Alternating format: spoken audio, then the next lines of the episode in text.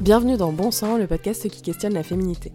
Aujourd'hui est un grand jour parce que je suis passée de l'autre côté du micro, si on peut dire, en tant qu'invitée. J'ai demandé à mon amie Caro de prendre ma place et franchement, elle a géré ça, alors que l'exercice est tout sauf facile. Ensemble, on a parlé de création, de garçons et de confiance en soi. Pour le reste, vous avez déjà un tas d'anecdotes disponibles dans les autres épisodes de Bon Sang, parce que oui, je raconte ma vie, voilà. Comme d'habitude, si le podcast vous plaît, vous pouvez lui laisser un commentaire et 5 étoiles sur Spotify et Apple Podcast, vous abonner au Clo-Clo Club et puis partager euh, bah, les épisodes que vous préférez à vos proches. Vous pouvez aussi me suivre sur Instagram et TikTok pour plus de contenu. Et sur ce, je vous laisse avec moi. Bonne écoute tu peux vraiment commencer cette fois-ci, je bouge plus. Alors bon, j'ai fait euh, une intro, euh, j'y vais. Ah bah bonjour à tous. Aujourd'hui, c'est Caroline. Elle... je sais pas, attends, je remets parce que je sais pas du tout quoi dire. Je vais faire l'intro. Attends, non, attends, je peux te faire un truc, mais attends, qu'est-ce que je dis? Attends, tu me briefes, tu coupes. Hein, parce que... Aujourd'hui, c'est Caro qui va animer cet épisode de Bon Sang parce qu'on va inverser les rôles. Je suis l'invitée, voilà, vous allez enfin avoir ma version du podcast. Et euh, je pouvais pas imaginer d'autres personnes que Caro pour faire l'entretien en fait.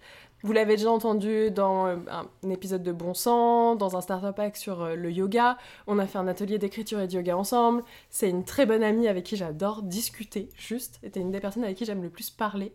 T'es hyper solaire et pour moi c'était euh, vraiment le profil type de la personne qui allait pouvoir me poser des questions. Ah, mais je suis ravie. En tout cas, ça me touche vraiment ton invitation. Et euh, c'est vrai je commence à avoir l'habitude d'être sur ton podcast maintenant. Même de prendre la parole, d'animer des trucs et tout. Enfin, t'es rodée. Ah non, mais euh. c'est hyper thérapeutique en plus d'être ici. non, mais c'est vrai. Et donc, c'est pour ça que je suis contente qu'on échange les micros, qu'on échange le fauteuil. Je prends le fauteuil de, de psy, on va dire. Et aujourd'hui, on va venir poser les questions qu'on Attends, je m'allonge sur le canapé. Et aujourd'hui, on va lui poser ce qu'on a envie de poser. On va savoir la vérité, toute la vérité. Rien, Rien que la, vérité. Chloé vous ment depuis le début. Nous avons mené une enquête le Clo Clo Club. Ce n'est pas la bonne personne. Euh, donc il y a un petit rituel, c'est ça, donc en début de, podcast que j'avais fait, qui m'avait beaucoup plu. C'est que donc il y a un petit sachet. Donc je crois que tu fais les petits bruits ASMR, mais ça ne marche pas. On vient tirer donc euh, un petit papier, mhm. une petite citation. Donc euh, écoute, pour une fois, c'est toi qui vas pouvoir tirer ce papier. Tu sais qu'en plus ça fait un petit moment là que j'ai pas enregistré d'épisode et je sais plus ce que j'ai dedans. Eh ben c'est parfait. C'est très bien, ça tombe bien. Attention. More women need to stick together. Jamila Jamil. Oh. Ah, plus de femmes ont besoin de se serrer les coudes et de faire preuve de sororité, en gros. Euh, oui, totalement. Et c'est très drôle parce qu'avant l'enregistrement du podcast, justement, on en discutait toutes les deux. Exactement. que, ouais, je trouve que que ce soit euh, dans le quotidien ou euh, dans le féminisme, plus particulièrement, les meufs continuent de se tirer dans les pattes au lieu de se soutenir et de manière générale, on n'est pas tendre avec les gens quand ils font des erreurs ou quand on n'est pas d'accord avec eux. Mm. Mais encore plus entre meufs, je trouve. Et mm. ouais, je, suis très contente d'être arrivée à un stade de ma vie où euh, plutôt que de tirer à balles réelles sur d'autres meufs, bah, je, je, les défends et ça veut pas dire que je cautionne ou que je suis d'accord. Mais simplement, j'estime que chacun fait ce qu'il veut et, euh, et qu'en fait, euh, juger pour juger, ça a peu d'intérêt, ça fait pas avancer le débat et c'est pas comme ça qu'on avancera. Là, dans le cadre, par exemple, du féminisme sur l'égalité homme-femme, mm. mais même de manière générale dans la vie, c'est pas en tirant sur les autres que t'es plus heureux. Enfin, généralement, c'est en disant sur toi et sur tes insécurités et les trucs qui vont pas chez toi. Exactement. Euh, et c'est surtout notre société, en fait, qui est faite comme ça aujourd'hui. Et que c'est à nous aussi de mettre des petites graines. Et euh, du coup, ça me permet de. Tu sais que. ah Tu dis petite graine euh, Chloé, en grec, ça veut dire petite pousse verte. Mais non Enfin, en vrai, ça veut dire bourgeon, un truc comme ça. Ah, c'est adorable. Mais quand j'étais petite, on me disait petite pousse verte. Et du coup, je l'ai répété à absolument tout le monde. J'étais insupportable avec ça. Et euh, bah voilà. Mais donc, tu es une petite graine, en fait, qui vient s'aimer. Bah, ce que j'essaye de faire avec le Clo-Clo Club, quoi. Voilà. Et du coup, genre, bah, tu vois, parfait. Je voulais vraiment enchaîner avec ça en te demandant, voilà que tu nous parles un peu du Clo Clo Club. Et euh, voilà, on sait, on suit tes épisodes chaque semaine, mais voilà, parle-nous un peu de comment est venue peut-être l'idée, comment est née cette idée. Donc je pense qu'en plus cette citation fait vachement écho à ce que tu avais voulu euh, vouloir donner comme image. Mais voilà. un peu. Bah, en fait, j'ai eu l'idée déjà à l'époque. Euh, moi, j'écoute des podcasts depuis très longtemps. Vraiment, euh, before it was cool. et euh, en l'occurrence, j'écoutais pas mal La Poudre de Lorraine Bastide mm. à ses débuts. Et c'était la première fois que déjà il y avait un podcast fait par une meuf avec que des meufs en invité.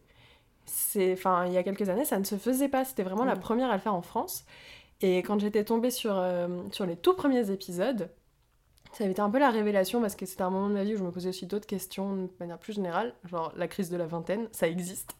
Et euh, il y, a, il y a eu ce truc de c'est trop cool, mais les personnes invitées, c'est euh, bah, des personnalités publiques. Euh, tu vois, ça va être des autrices, ça va être des femmes politiques et autres. Et ça manque de vraies meufs de la vraie vie. Mhm. Il y avait aussi le fait que euh, moi j'ai voulu faire journaliste radio pendant Ah, longtemps. mais oui. Ah. Et euh, l'audio, c'est quelque chose qui m'intéresse depuis toujours, mais comme il y a une partie de technique et que je suis une grosse feignasse quant à chercher comment ça marche, les trucs. moi, j'aime bien quand on me donne les informations et quand c'est d'autres personnes qui m'apprennent, mais moi, Mm. aller faire la démarche, c'est Oui. mort. Et euh, du coup, je n'osais pas me lancer dans l'audio. J'avais l'impression que c'était pas accessible, et donc le podcast, ça a été une porte d'entrée, et un de mes ex, en l'occurrence, m'a offert mon micro. Ah oui, Parce que ah je bon savais même pas quel matos euh, utiliser. Donc là, le micro avec Ah. lequel on enregistre, euh, voilà, c'est euh, une de mes relations passées. Eh ben, merci à toi, de... je ne sais pas quitter, mais... Merci que pour ça. et euh, non, et, et c'est trop cool parce que ça m'a un peu mis le pied à l'étrier. Après, c'était une personne qui justement était très calée en production de musique et des trucs comme ça. Enfin, très calée. C'était le point de vue que j'avais à l'époque. Mm. Avec le recul, je suis en mode non. Mais il avait un peu cet ascendant-là sur moi de je vais t'expliquer comment ça marche. Et en fait, il m'a montré. Et le fait est que, tu vois, techniquement, quand je fais du montage ou autre, je sais toujours pas comment ça fonctionne. Vraiment, je peux pas t'expliquer euh, Oui. les réglages, la hauteur de son, le machin. Juste, j'ai une sensibilité d'écoute. Je pense que, comme toute personne, quand tu commences un truc, t'as une première sensibilité plus au feeling. Bien et sûr, euh, ouais. moi, j'ai ça avec le podcast. Mes Mm. montages, la qualité du son, ça passe par purement du ressenti. Il n'y a Mm. pas de connaissances techniques. Oui, c'est ta sensibilité en fait, que tu as une sensibilité euh, auditive en Beaucoup. fait. Et que En fait, je, dans la vie, je fais plein de... Je crée beaucoup. Mm. Et j'ai commencé par le dessin, après il y a eu l'écriture, Ouais. euh, j'ai fait de la poterie, j'ai fait de la peinture, euh, j'adore danser. Mais t'as tout touché, tu En touches fait, à tout. Je touche à tout sauf la musique. Je suis Ah. Une brêle en musique. J'ai essayé d'apprendre à jouer du ukulélé, j'ai tenu vraiment deux semaines. En fait, j'ai pas de rigueur, donc c'est un peu Mm. compliqué sur ce genre de discipline qui en demande beaucoup. Et le, ouais, la musique, ça reste un truc que je consomme tout le temps, tout le Ouais. temps, tout le temps, et que je maîtrise pas. Et j'aime bien, avec Mm. le son de manière générale, il y avait un peu ce rapport-là, et euh, je trouve ça hyper, euh, hy- hyper inspirant. Oui. Pour en revenir euh, à la naissance de Bon Sang, donc j'écoutais Lorraine Bastide, on m'a offert un micro, je me suis dit, ok, c'est cool de mettre en avant des meufs pas connues. J'avais la trouille d'inviter des gens connus, la vérité elle était là aussi, j'avais très peur que mon podcast prenne de l'ampleur, parce que je trouvais ça plus facile de faire des trucs pour les autres que pour moi. Mm. Voilà. Il y a peut-être aussi une histoire avec ton. Est-ce que tu avais par exemple de te mettre en avant, te montrer aussi Peut-être. euh, Alors, je- sur ça? C'est qu'on a l'impression que je suis quelqu'un de très à l'aise en public, Mm. qui prend la parole, je fais mon show quand il y a des gens. Ouais. Et en même temps, je stresse quand je vais devoir être devant des gens, je me trouve débile une fois sur deux quand je parle. Enfin, il y avait Mhm. vraiment ce truc-là, tu vois, et hum, qui faisait que, ouais, ça. Me dire, ah, je vais. Moi, Chloé, je vais être visible sur Internet, Mm. sachant comment fonctionne Internet, vu que c'est aussi mon métier en parallèle, j'étais, oh, j'ai pas envie. Ouais, ouais. J'ai vraiment pas envie en fait de me taper des relous. Et je pensais pas au côté positif alors que pourtant j'ai eu des blogs et j'ai interagi avec plein de gens Mm. pendant des années via des blogs d'écriture en l'occurrence et de dessin et c'était hyper cool. J'ai fait des rencontres trop chouettes qui sont restées virtuelles euh, voilà, mais qui Mhm. étaient très inspirantes Mhm. et j'ai pas réussi à projeter ça sur euh, là la voix c'est un truc assez intime. Euh, en plus, souvent, bah, du coup, c'est aussi se mettre en image. Mm. Et ça, euh, j'étais pas à l'aise non plus avec mon image, je pense. Oui, ça t'a permis aussi. Je pense que toute l'évolution que tu as eue sur le podcast, en fait, les rencontres que tu as faites, ça t'a fait grandir à toi aussi. Ouais, bah, parce D'affirmer. que- euh, Parce que maintenant, ce que je te disais la semaine dernière, c'est que donc j'ai écouté ton, ton dernier podcast et, et je disais, c'est fou, je vois vraiment l'évolution du premier au dernier. Je te, enfin, je dis, je trouvais ça beaucoup plus professionnel et Ça me ressemble castes- ça te plus. ressemblait plus, mais Mm. c'est parce que je pense que j'ai vu aussi la, la petite Chloé qui a grandi, qui a évolué et qui est beaucoup même mieux dans ses pompes en fait ouais, maintenant clairement. et qui est mature. Et je pense aussi d'avoir parlé avec toutes ces femmes qui t'a fait grandir aussi, mais dans la manière toi de t'exprimer, comment gérer? Ouais, il y a eu ça, et puis euh, Bon Sang, je l'ai aussi lancé, de... j'en avais déjà parlé notamment dans la FAQ et dans certains épisodes, mais pour des raisons très personnelles, en l'occurrence, je me sentais pas féminine. Mm. Je suis... J'ai toujours été très grande, très fine, très pâle. Mm. Euh, Enfin, je me trouvais... Aujourd'hui, ça va beaucoup mieux, j'avais des Mm. complexes comme tout le monde, mais mon visage, me... je me trouvais pas jolie. Mm. Euh, Et en même temps, je m'en battais les Ouais, il y a Enfin, il y avait un peu ce truc de. euh, Oui, mon t'avais ta corps, par carapace, exemple, mon ta corps, Ça carapace. allait très bien, Mm. c'était mon visage qui me bloquait, par exemple. ouais, tu vois, c'était des trucs comme Wow. ça. Et en parallèle, ça changeait d'un jour à l'autre. Bref, c'était un rapport un peu compliqué. J'ai toujours été la meuf intello ou la bonne pote, euh, hyper marrante qui balance des punchlines, mais. Ça, tu vois, des mecs que j'ai rencontrés, ils me disaient, mais ouais, on ne dit pas que t'es jolie, mais parce qu'on te le dit déjà tout le temps. Et j'étais, bah non, en fait, personne me le dit. Ouais. Vous partez du principe qu'on me le dit, mais en fait, personne me dit que je suis jolie. Oui, Genre, il y a que mon père et ma mère, donc. C'est ça, on pense que. En fait, on pense pas. que dès que les personnes pensaient que tu avais confiance en toi en disant, bah, elle a pas besoin d'avoir un mot, un Ouais, alors encouragement. je donnais le change à mort, mais parce que en fait je suis à l'aise et que par exemple l'humour c'est un moyen pour moi de euh, créer du lien, balancer des punchlines à la suite. Les moments où je suis la plus stressée euh, socialement, c'est le moment où je vais enchaîner vraiment les remarques et je vais faire rire mon petit auditoire, mais parce que c'est une protection, c'est ok c'est bon, je suis Oui. intégrée au cercle et on va pas me rejeter. Donc euh, il y Oui. avait vraiment ce truc là. C'est ça, ça, on m'a remarqué, c'est bon, je suis là, on m'a vu, on m'a validé. C'est bon. Et je me valide moi Voilà. aussi. Et en fait, en lançant le podcast, c'était un peu l'idée de déconstruire cette notion de féminité. Parce que bah, sur le papier, je re- remplis quand même les codes euh, d'un certain type de féminité mis en avant par la société. Mm. Après, j'ai pas des gros seins et j'ai pas un gros cul, donc euh, là-dessus, non, ça ne marche pas. Mais sur le reste, en tout cas, oui, j'étais censée être valide. Et en même temps, au quotidien, j'ai pas complexé encore une fois sur mon corps ou autre, mais je me sentais pas forcément à l'aise avec cette notion de meuf. Et en plus de ça, je m'identifiais. Enfin, je me réveillais pas le matin en me disant, ouais, je suis une femme. Tous les trucs euh, justement très codifiés, très féminins, genre les gros décolletés et tout, Mm. j'en ai porté comme n'importe quel ado, à une période où justement tu te rends pas trop compte que ton corps change et tu vas à balle et tu. Voilà. Mais euh, avec, euh, en grandissant, j'étais de moins en moins à l'aise avec ces trucs-là. Parce que j'avais pas envie que les gens me sexualisent, dans la Mm. mesure où si tu me plais pas, j'ai pas envie que tu me sexualises. Si tu me plais, ouais, pas de souci, on est là pour ça, tu vois, mais sinon, non. Et hum, je pense que, voilà, il y avait par exemple des amitiés avec des mecs, je m'en suis rendu compte par la suite, en grandissant, et puis avec des discussions avec eux, où en fait, euh, eux me sexualisaient tout de suite. Mm. Et ils étaient, en fait, ils étaient amis avec moi parce que derrière, ils avaient envie de sortir avec moi. Et moi, ça ne venait même pas à l'idée qu'on puisse avoir une relation autre qu'amicale tous les deux Ah oui, par exemple. Donc vraiment- le rapport à la féminité qui, qui passe beaucoup par le sexuel en vrai, et la sexualité, euh, voilà, euh, et la sensualité. Moi j'ai l'impression d'être à 10 milieux de ça, d'être pas du tout sensuelle. Moi, enfin, quand Mm. je rentre dans une pièce, je suis pas non plus la personne la plus précieuse.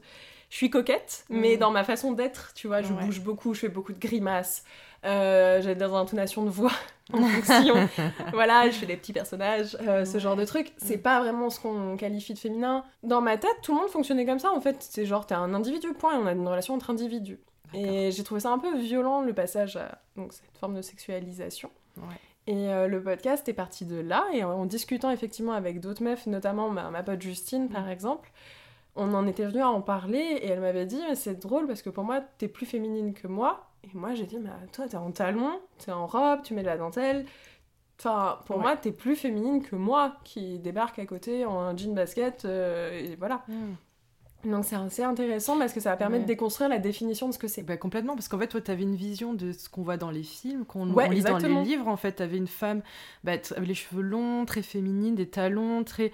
très Ouais. Enfin, quand j'ai féminine, très ouais, sexualisée, en fait. Mais en fait, c'est ça, et, et en parallèle, moi, les héroïnes avec lesquelles j'ai grandi, les héroïnes, pardon, pas de liaison, il y a un H. les personnages féminins forts avec lesquels j'ai grandi, ben, tu vois, euh, j'ai lu beaucoup de Jane Austen, j'ai lu Agatha Christie Agatha qui est rentrée dans ma vie aussi, oui. Mais euh, ouais, ça va être des femmes au 19e siècle, enfin déjà en costume, donc ça, Ouais. ça joue aussi un peu parce qu'il y a Mm. la différence temporelle qui fait que. Euh, ça va être une Anne Hathaway dans Le Diable s'habille en Prada. Ok. J'en avais déjà parlé parce que ça a été un peu un des films qui m'avait donné envie d'être journaliste, alors que vraiment elle ne fait pas du journalisme dedans. Mais, Je pense que ce film nous a tous inspirés quand il est sorti. mais ouais, et physiquement j'étais en mode ah bah ouais, je me reconnais un peu. Et parce qu'au début elle s'habille super mal et après elle s'habille trop bien. Et il y avait ce truc de ah je l'aime bien et elle est c'est censé être une intello, elle est débile dans le film. Mais c'est pas grave, elle est présentée comme ça. Mm. Euh, Hermione Granger, Ouais, Hermione Granger. Enfin, tu vois, c'était pas Ouais. des modèles. euh, enfin, j'ai des, j'avais des potes, euh, que ce soit leurs parents, leurs amis, on euh, était plus comparés, associés à Minnie, tu vois. Hmm. Moi, pas du tout. Enfin, et en plus de ça, je trouvais ça ennuyant. Mais parce que. euh, c'est marrant, ça m'y fait penser. Euh, J'en ai pas parlé là dans les personnages qui m'ont marqué, mais Mulan. Ah, Mulan. Mulan, c'est mon premier souvenir de cinéma. Et j'ai souvenir d'être sortie et d'être à fond en mode ouais, moi j'ai envie de me battre et tout avec ma meilleure amie de l'époque. Et son papa qui nous dit bon, les petites mulanes, on se calme. Mhm. Et quand il nous a dit ça, cette phrase, tu vois, m'a marqué. Et on était tellement fiers. On est mulane, ok. Trop bien. Enfin, moi je vais être elle parce que bah elle va se battre, elle se laisse pas faire et un dragon. Et à la fin, elle finit avec l'amoureux quand même et elle sauve son papa et c'est trop stylé. Et en fait, si tu vois la, chanson phare de Mulan, c'est comme un homme. Comme un homme, Comme un homme. Et genre là, vraiment la chanson de Patrick Fiori. Mais c'est ça. tu te dis, oh, t'en as grandi. En fait, c'est une des, des, images fortes, des images d'aventurière, de, guerrière, mais comme un homme.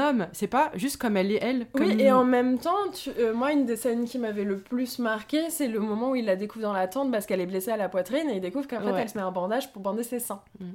Et en termes de symbole, c'est aussi assez fort, tu vois. parce que c'est pas le genre de scène que tu vois beaucoup quand t'es petite. En plus, tu, enfin, tu comprends pas trop pourquoi elle, se bande. Enfin, ouais. ça, vient après. Et, euh, et c'est le moment où, en fait, elle est femme aux yeux de tout le monde. Oui. Et, et par derrière, c'est quand même elle qui va leur sauver à tous les fesses. Ouais. Donc il y avait un peu ce truc-là. Oui, il y avait un peu des deux. Et tu sentais que c'était un peu dans une transition en plus, donc ça te permet euh, d'avoir des, des, images. Mais en fait, et là aujourd'hui, avec ces images-là, mm. t'en es. Euh, comment t'as évolué par rapport à ça? Est-ce qu'aujourd'hui tu te dis, euh, tu les vois comme par exemple ton modèle idéal de femme ou est-ce que tu Pas du tout. Ouais. maintenant, moi j'ai. Comme tu dis, j'ai gagné en assurance, mais parce que j'ai aussi appris à me connaître et j'ai écouté beaucoup de podcasts, j'ai beaucoup lu et notamment, j'ai pas honte aujourd'hui de dire que j'ai confiance en moi sur certains domaines, enfin dans certains domaines, euh, que j'ai quand même fait la nique à une grosse partie de mes complexes, qu'il y en a d'autres qui sont un peu là, mais en même temps je fais rien pour, euh, donc... Euh, enfin, tu vois, si, si, je voulais, je me mettrais au sport, par exemple, pour bah, gagner un peu en masse.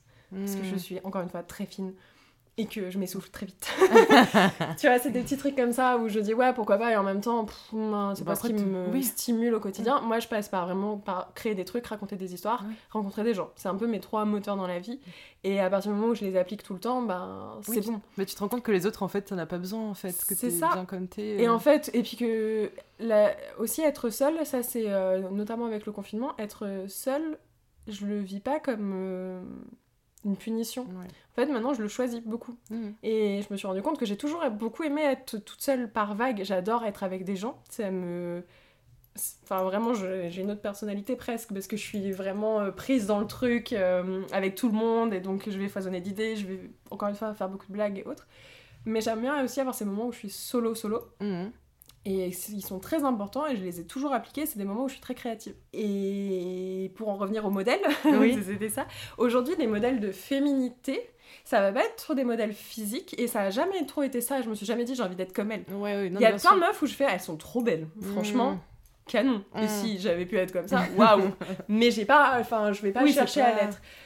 Euh, tu la mettras pas sur ton mood board. Non, ça va être plus des meufs qui m'inspirent. Ouais par ce qu'elles font. Voilà. Mais tu vois, ça a évolué avec ce que tu penses aussi de toi maintenant, de, de que tu me disais que bah, du coup, maintenant tu as envie d'être très créative, donc tu as envie de tout ce que tu as à l'intérieur de toi, tu le mets donc dans tout. Et donc en fait, tu te retrouves aussi maintenant avec des modèles qu'ils t'inspirent et qui te donnent envie d'aller plus loin. Et souvent, parce qu'on a besoin de ces modèles pour juste nous conforter parfois en disant on n'est pas seul, parce que comme tu dis, parfois on a besoin d'être seul dans notre vie au mmh. quotidien, mais c'est toujours rassurant de se dire il y a quelqu'un qui fait un peu comme moi ou qui, qui pense de la même manière que moi, parce que parfois dans notre société, on a envie d'être très indépendante dans le sens, pas indépendante euh, financièrement, tout ça, mais dire je, je, je, m'en fous de ce qu'on pense de moi, je suis là tel que je suis. Mais c'est vrai que c'est plutôt rassurant de voir que quelqu'un est un peu sur le même chemin que nous. Il y a ça et il y a mon rapport au mec aussi qui a aidé, c'est que, enfin aux relations de manière générale, et en l'occurrence moi au mec mm. principalement, c'est que euh, j'aime plaire, il y a, ça c'est vraiment un truc, voilà, j'aime bien. Euh, tu es balance, c'est pour ça. oui, l'amour. non, j'aime beaucoup plaire et, euh, et, je trouve ça trop, trop chouette. Et, et j'ai toujours aussi parlé très ouvertement de sexualité, ça n'a jamais été un souci. J'ai toujours été aussi à l'aise avec mon corps sur ces trucs-là. Mais euh, je pense que, encore une fois, tu vois, tout ce truc de sexualisation qui me mettait très mal à l'aise, aujourd'hui, ça me met toujours pas trop à l'aise de plaire à quelqu'un qui me plaît pas, mhm. très honnêtement. Euh, mais je pense que ça plaît pas, ça plaît pas grand monde. je confirmer ça Moi, ça me braquer vraiment, genre, oh Mais euh, ça, ça, fait que dans mes interactions, comme je suis aussi plus sûre de moi, je vais pas être dans un rapport de ah oui lui je le veux je vais l'avoir. Enfin ça moi mm. c'est pas ma personnalité je fonctionne pas comme ça. Mais je l'ai accepté déjà. Et de se dire bah ouais mais il y a plusieurs formes de drague et en bah l'occurrence moi je suis pas ouf en drague enfin je vais juste parler beaucoup à la personne. Voilà, ça passe par là. Je connais très peu de monde qui sont euh, très ouf en drague. Ouais, tu vois, j'ai des, j'ai des potes, euh, on a une pote en commun notamment, euh, enfin, elle va voir un barman qui est beau, deux semaines après, tu peux être sûr qu'elle l'a pécho, et moi, je suis genre, enfin, je vais, Ah oui. je vais pas être comme ça, mais je suis ok avec cette idée-là, et donc beaucoup plus à l'aise avec ce que je vais renvoyer comme image et dégager. Ouais. Et ma relation de amicale avec les mecs, par exemple, elle est pas partie. J'ai vraiment toujours ce premier feeling de même un mec qui me plaît. J'ai d'abord envie qu'on s'entende bien. Oui, c'est pas le physique qui va compter en fait. C'est plus, en fait, moi j'appelle ça l'aura. mais C'est un peu la connexion qui est entre la personne que Ben, qui est un truc qui, ouais, qui- qui quelque que- chose qui vibre quoi ça. en fait. Exactement, parce que je trouve la personne intéressante. Bah bien sûr. Et pour moi, l'intérêt, il passe pas que par euh, Ouais. le physique, et il passe pas non plus par moi qui me plie en quatre pour renvoyer une image de meuf sexy à l'autre. Ouais, bien sûr. Parce que bah, la vérité, c'est que si jamais il se passe quelque chose, et en plus de ça, si cette relation, elle dure un petit peu, Mm. il va très vite déchanter, parce que Ouais. je suis pas du tout comme ça au quotidien. Moi, je, enfin, justement, j'ai tendance à être... euh, je, je parle... Ça fait trop bizarre de parler de soi comme ça. je suis assez dans, le- bah, dans la transparence Mhm. des trucs. Euh, je dis même peut-être un peu trop ce que je ressens facilement, et voilà. Et donc... euh, C'est une qualité. il n'y a pas trop de. Ouais, mais. Tu vois, ça peut être aussi un vu de manière un peu genre tu casses la magie. la magie, elle passe pas par là pour moi, donc euh, ça joue aussi, tu vois. Ah ouais, Voilà. bien sûr. Et, là aujourd'hui, t'entends quoi de euh, la Chloé d'aujourd'hui? Qu'est-ce qu'elle attend d'une relation? Qu'est-ce qu'elle entend par le mot relation euh, Oh, amoureuse? Je sais pas trop parce que je, je sors d'une rupture euh, il y a quelques. Bon, il y a deux mois, C'était il y a un, mois, et demi. Mm. Ouais, bientôt deux en vrai. Euh, moi, les relations. Aujourd'hui, en fait, je sais ce que c'est une relation saine. Mhm. Ça, c'est cool. Ça c'est bien. Voilà, parce qu'il y avait eu du boulot. Euh, je sais ce que je veux et ce que je veux pas. Je sais aussi mes, mes faiblesses, entre guillemets, dans le sens où j'ai quand même, euh, comme tout le monde, des insécurités et donc certains schémas qui vont réapparaître un peu sur la défensive et je les vois venir maintenant Mm. et je sais d'où ils viennent. Et il y en a, ils changeront pas je le sais, mais c'est pas grave. C'est Ouais. aussi mon caractère et en fait on peut pas être parfait tout le temps. Mm. Et ça aussi je l'ai intégré dans une relation de tu peux pas être parfait Ouais, à bien 100% sûr. loin de là. Et il faut t'écouter toi et pas t'oublier. Pour autant ça veut pas dire que tu peux pas donner énormément d'attention à l'autre. Et moi pour moi une relation ça passe beaucoup par euh, ouais l'échange énormément euh, mais dans tous les sens du terme et la confiance aussi enfin j'aime bien ce- encore une fois un peu avoir de la transparence avec l'autre et Mm. Comme j'ai en fait pour moi c'est les mêmes relations que j'ai avec mes amis sauf que euh, je ne canne pas avec mes amis. Pas tout à fait le même type d'amour mais tu vois c'est le même type de relation.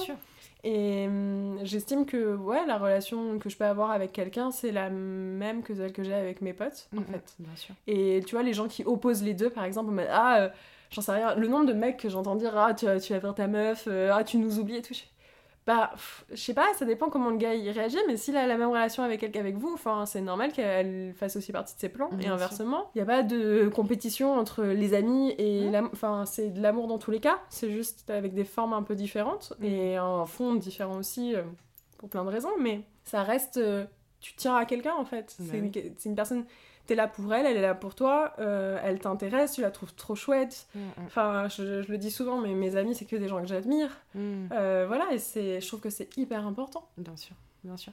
Et tu penses qu'aujourd'hui, euh, l'image que tu as, que as de l'homme, elle en est où en ce moment? Bah, moi j'en ai un peu marre qu'on tape sur les mecs. C'est un truc qui là est venu un petit peu cette année. Bien sûr que le patriarcat casse les pieds à tout le monde, Mm. Mais euh, taper sur les autres pour se resserrer les coudes entre nous, enfin c'est exactement ce qu'ont fait les mecs et ce que font les mecs depuis des millénaires à cause du patriarcat. Donc peut-être c'est pas la meilleure chose de Mm. refaire la même chose de notre côté entre meufs. Euh, Ouais, Je suis d'accord. je comprends totalement, tu vois, la colère, parce que je suis passée par là et je le suis moins aujourd'hui, mais je comprends les témoignages de mes amies, ce qu'elles ont subi à cause d'hommes, euh, je comprends et je trouve ça totalement abject. Le nombre de propos de mecs que je trouve déplacés, où je les reprends Mm. là pour ça, mais j'ai pas envie qu'on tape sur euh, tous les mecs en les mettant tous. euh, Ouais. le, je défends pas le euh, not all men parce que je suis pas d'accord Mm. non plus. Ça reste, c'est juste là, on parle pas d'individu, on parle d'un système dans lequel Mm. on grandit avec les mêmes codes. Donc forcément, on est tous impactés à différents degrés. Après, moi, dans mes potes mecs proches, par exemple, enfin, ils ont absolument toute ma confiance. C'est des gens que je trouve géniaux, qui sont déconstruits sur plein de choses, qui tiennent des propos Mm. parfois même plus féministes que Mm. moi, et je suis en mode, mais qu'est-ce qui s'est passé et, et voilà, et j'ai pas envie qu'on leur tape dessus parce que, ben, en fait, euh, encore une fois, j'ai toujours fait passer les individus Ouais. avant leur sexe Mm, et bien leur sûr, genre. bien et voilà, j'ai un truc. euh, c'est marrant, on en avait parlé un peu avec ma mère. Quand j'étais au lycée, par exemple, j'ai euh, ma meilleure pote de l'époque qui m'a fait son coming out. Ma réaction, c'était Ah ouais, ok. fin. fin. Ouais, on bon, évacue le chose, truc. quoi, vrai. Euh, et en fait, j'ai toujours eu. C'est un exemple parmi tant d'autres, mais j'ai toujours un peu eu ce rapport-là avec les gens autour de moi où je suis en mode Oui, bah, tu fais ce que tu veux, et tant que c'est dans le respect et que Mm. voilà.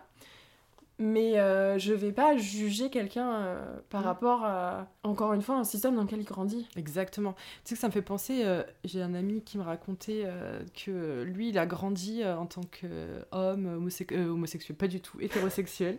Voilà. Et en gros, voilà, le, vraiment, le, le- il a grandi avec une famille qui... hétéro. Ouais, tu vois, qui, a- qui lui a vendu un peu l'image du, du super-héros, quoi, tu vois, James Bond et Mhm. tout, qu'il fallait un peu... Et en fait, il me racontait qu'il y a une grosse pression, en fait, de leur Mais côté. Bien sûr, c'est. Et fait, presque, et qui disent parfois que, en fait, que nous, euh, quand ils, voilà, ils savent plus en fait comment se positionner face à, face dans cette société actuelle, parce que eux, leur cœur, en plus j'ai l'impression qu'ils leur disent non, ça ne me convient pas, mais on m'a élevé comme ça, que faire? Oui, et puis on t'a élevé aussi avec un truc euh, très concret qui est euh, parce que je prépare quelque chose pour janvier et c'est revenu dans tout mon travail en amont qui est que si tu as une bite entre les jambes, oh waouh, la vision du monde change, tu vois. Et donc effectivement, tu te prends plein de trucs en plus, mais parce que attention, tu as un appendice qui pend. Et, et voilà, je suis genre, mais tout revient toujours à ça, tout le temps, tout le temps, tout le temps. Ouais. Et toutes les recherches que j'ai fait, ça revient à ça. Je fais genre, mais c'est incroyable. Et j'ai fait des études de lettres classiques, donc en cours de latin, t'inquiète qu'on les a vus, les histoires aussi de bites de l'époque. Enfin, dans la littérature, beaucoup aussi. Et hum, c'est un- c'est un- vraiment un truc omniprésent. Et tout, tout ce système-là, de toute façon, part de ça, Mm. part d'un organe génital. Ce qui est assez ouf. Et derrière, va amener à des comportements, va amener à de la violence, va Mm. amener à des dominations, va amener à des souffrances, mais c'est des souffrances et des dominations qui concernent tout le monde. Quand tu vois les cas de viol sur hommes, il y en a énormément qui sont pratiqués par d'autres hommes, et Mm. c'est pas pour rien. Donc, c'est en ça que tu vois, j'ai pas envie de euh, taper sur tout le monde. Je, je- je comprends totalement et je suis contre un système. Cependant, je pense que euh, c'est important qu'on dialogue aussi parce qu'il y a que comme ça qu'on peut mettre fin à, un- encore une fois, un système. Alors, certes, qui donne des avantages à certains. Mais à partir du moment où tu comprends que c'est des avantages avec, pareil, un lot d'inconvénients quand même long comme le bras, Ouais. qui reste moindre par rapport aux femmes et par rapport à d'autres minorités, des minorités, parce que les femmes Mhm. ne sont pas des minorités, mais Oui. tu d'avoir ouais, ce truc-là. Bah, je pense que ça pourrait faire évoluer les choses. Mais en plus, c'est assez touchant parce que je te. Donc, ça fait un petit moment que je te connais. Je t'ai vu aussi évoluer sur, ce, sur ces questions-là. On est tous passés par là, moi la première. Mais quand je t'ai connue, t'étais un peu en colère contre les hommes. Un peu, un peu plus que maintenant. Et, je te Ouais. sens... et là, comme tu me parles, c'est la première fois que je t'entends parler comme ça. euh, depuis et je trouve que c'était plus la enfin c'est plus le même euh, Ouais, c'était mais- plus apaisé mais c'est super Quand parce tu m'as que rencontré, j'étais dans une relation toxique aussi Mais avec quelqu'un qui justement appliquait tous ces schémas-là et Non, mais c'est pour ça que tu imagines le travail que tu as fait, tu te, ouais, tu t'es pas mise, tu t'es dit, ok, à moi aussi de, de prendre ma place et de- d'arriver à cet apaisement. Comment tu penses avoir, pris cette, avoir trouvé cet apaisement? J'ai pas vraiment cet apaisement dans le sens où, euh, par exemple, euh, je sais plus si c'est Noël dernier, je me suis énervée contre mon petit frère, mais si fort. J'ai deux petits frères et il y en a un dont je suis très proche, on a... je suis très proche des deux. Bisous Adrien. Mais Quentin, avec qui j'ai 6 ans d'écart, on est vraiment très proches. Et le, je sais plus, on parlait d'un truc, et justement, lui, il me disait, tu parlais de James Bond tout à l'heure, il dit, ouais, moi j'ai grandi un peu avec ça comme modèle et tout. Et moi, je dis, mais ça, ça te pas, enfin, dire un modèle de masculinité, de, de- être un gentleman, c'est un mec qui viole des meufs quand même, enfin, pas ouf. Et il me fait, oh, mais non, et on commence à parler de la représentation des viols dans la pop culture. Et je suis quand même un peu calée sur ces sujets-là, donc je commence à expliquer et à dire, en fait, souvent, il n'y a pas, enfin, ça n'apporte rien à la narration, c'est un levier scénaristique pff, problématique, vraiment en tant que Mm. tel, euh, parce que c'est des scènes qui sont du coup banalisées, vu qu'on les voit très souvent, Ouais. alors que ça reste un acte d'une violence folle, et que... euh, c'est un truc, euh, je pense, dans les peurs que j'ai depuis que je suis petite, ça fait partie des peurs qu'on m'a inculquées en tant que fille, tu vois. De faire attention à ça. Mm. Et euh, de fait, je réagis de manière très épidermique à ça. Il y a des films que j'ai pas pu voir, où j'ai passé la scène, où j'étais en colère après le film parce qu'il y avait un viol dedans. Et on en parle avec mon frère, il était pas d'accord, et donc le ton est monté, et vraiment, j'étais en plus de ça très fatiguée à cette période de l'année. Mais je lui hurlais dessus, ma mère est intervenue en disant Oh, tout le monde est fatigué, euh, dis donc. et, et, ça m'avait mise mais dans une colère. Et hum, c'est juste qu'aujourd'hui, j'exprime ma colère différemment. Justement, quand j'ai vu des Lorraine Bastide ou, ou autres porter la colère tout le temps, tout le temps, tout le temps, au bout d'un moment, même moi, de lire leur contenu, ça me fatiguait. tu vois, une Virginie Despentes, moi, par exemple, je n'arrive pas à la lire parce que les, le langage un peu euh, chartier comme ça et tout, je, je suis pas réceptive. En fait, sur une colère que tu as, ça te rajoute et tu te dis c'est le feu, quoi. T'es là, je sais plus quoi, je sais pas comment ouais, faire. et puis surtout, en fait, moi, je sais que euh, j'ai toujours eu des colères qui montent d'un coup, qui explosent. Parce que j'ai toujours eu des émotions très fortes euh, mm. tout le temps. Je kiffais pas être en colère. Euh, quand je suis en colère et que ça monte d'un coup, euh, c'est beaucoup de tristesse et beaucoup de mmh. violence contre mmh. moi, pas mmh. contre les autres, hein, mais enfin dans le sens où c'est pas agréable d'être en oui, colère. Oui, c'est presque que tu te faisais plus mal à toi. Ouais, c'est ça. Tu vois, tu te fais du mal à toi plutôt que alors que ça vient de l'extérieur. C'est ça. Et donc au lieu de me dire ouais, j'ai en colère et tout, j'ai plutôt euh, j'avais entendu cette phrase là plusieurs fois ces dernières années transformer cette énergie que je pourrais mettre dans être en colère et vouloir tout brûler. Dire, ok, comment est-ce que cette énergie-là, qui est là, je la transforme pour faire un truc qui va faire bouger les choses. Hmm. Et euh, on en revient à créer des trucs. Mais, euh, tu vois, que ce soit m'investir dans le podcast, discuter avec les gens, euh, enfin, être là-dedans, hmm. je trouve ça plus intéressant, plus efficace par rapport à ma perception et mon caractère. Encore hmm. une fois, c'est pas le cas de tout le monde. Mais dans mon cas, je sais que je suis plus productive à faire ça Plutôt qu'à m'énerver, en fait, être consumée par une rage qui est juste fatigante plus qu'autre chose et qui. Derrière aussi, je trouve, euh, même si elle fait du bien et qu'elle est libératrice, elle est aussi souvent stérile.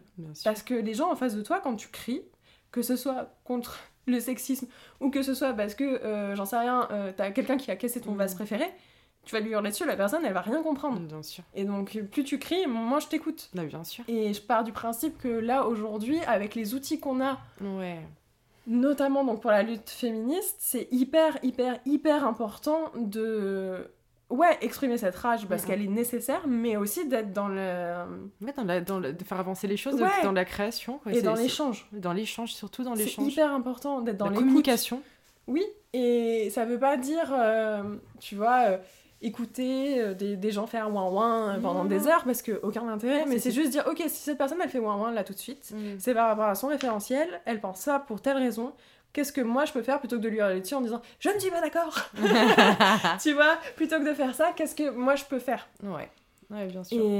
mais encore une fois, je pense que euh, moi, je peux me permettre de dire ça parce que bah, j'ai une situation aussi privilégiée en tant que meuf blanche euh, qui a fait un certain niveau d'études, qui a un certain type de travail, qui a la chance d'avoir mmh. accès à plein de choses et pas avoir à penser à plein d'autres au quotidien. Et ça, j'en ai conscience. Mm. Mais justement, avec ce prisme-là, qui est le mien, et je vais pas le changer, bah qu'est-ce que je peux faire? Je peux faire ça. Exactement, et tu transformes des, voilà, des rages que tu as, et tu les transformes en quelque chose qui fait avancer les choses. Ouais. Et je pense que toi, ça te libère sur plein de choses aussi. Ça t'a libéré sur ta féminité aussi, peut-être? Ça, ça, je sais pas trop. Mais j'avais besoin, je pense, de tout envoyer. En fait, quand on s'est rencontrés, euh, il y a eu une année, une grosse année, où j'ai euh, tout envoyé péter. Mais genre, Hmm. J'ai arrêté de me raser. Ça peut paraître anodin, mais ça, je faisais plus trop d'efforts physiques. Mhm. Alors que, franchement, pour moi, c'est hyper important. Et ça fait partie de moi. Je pense que j'ai fait une bonne grosse déprime aussi, hein, au même moment. J'étais voir un psy, euh, une psy en l'occurrence, euh, une fois, juste pour lui dire voilà mes problèmes. Elle m'a regardé, fait oui, d'accord. Et, vous avez l'air d'avoir confiance, donc je sais pas trop. Et elle fait ok, c'était trop cher, je ne reviendrai pas. mais ça m'avait fait du bien. Euh, j'ai réglé des trucs avec mes parents. J'ai un peu tout remis à plat et c'était un moment où j'ai fait ok, trop mignonne Chloé, tu as tu sortais de tes études où t'avais vraiment le nez dans le guidon tout le temps, où t'as un peu fait ce qu'on t'avait ce que tu pensais que les autres pensaient que t'allais faire et que tu devais faire, alors qu'en mm. fait personne m'avait rien dit, mais mm. je m'étais mis aussi beaucoup de pression. Euh, qu'est-ce que tu veux vraiment et t'es qui? Mm. Exactement. Et ça, je pense que c'est passé effectivement par un moment de colère, mais un moment de colère contre tout et même contre moi d'avoir euh, pas fait des trucs alors que j'ai pas de regrets aujourd'hui, tu Mm. vois. J'ai eu besoin, je pense, de Bah, tu déconstruis. faire terre brûlée, Ouais, tu vois. ça, un peu table rase. table rase, et, et puis maintenant, comme tu disais au début, on replante les graines. Et, euh, Exactement, a une belle forêt, et ça se passe bien, quoi. Et donc, quand tu regardes cette forêt au loin là-bas, euh, la, la future Chloé, c'est quoi tes rêves? À l'heure actuelle, le hum, boulot prend beaucoup de place dans mon quotidien et j'en ai conscience. Je sais pas si ça va durer, mais en tout cas c'est le cas. Je passe beaucoup par ça.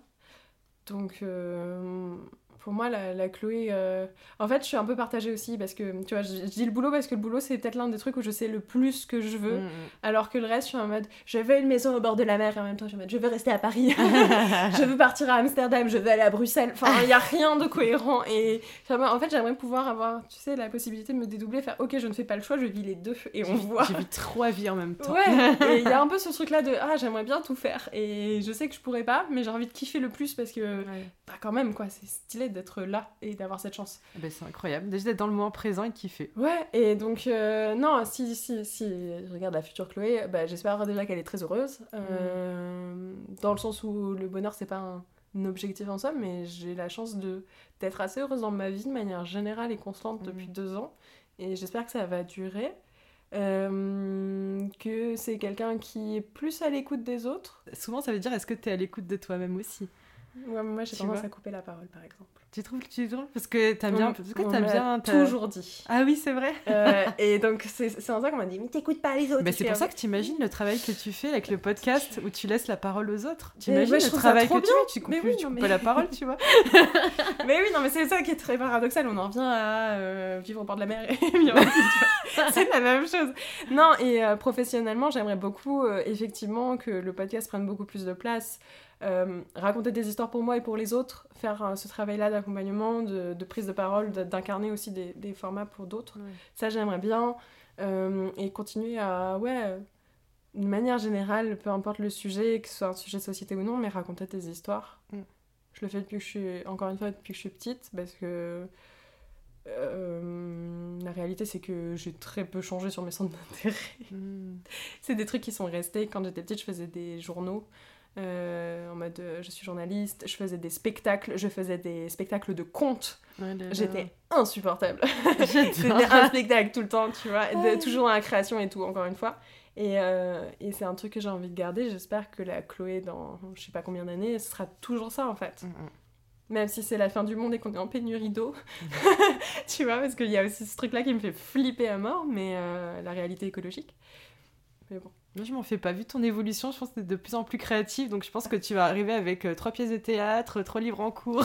Non, mais ce, ce qui est fou, c'est que en parallèle, j'ai l'impression de ne pas avoir d'idées. Et c'est cool parce que j'en ai discuté avec ma mère et je lui dis Ouais, ça fait plus d'un an que j'ai pas dessiné.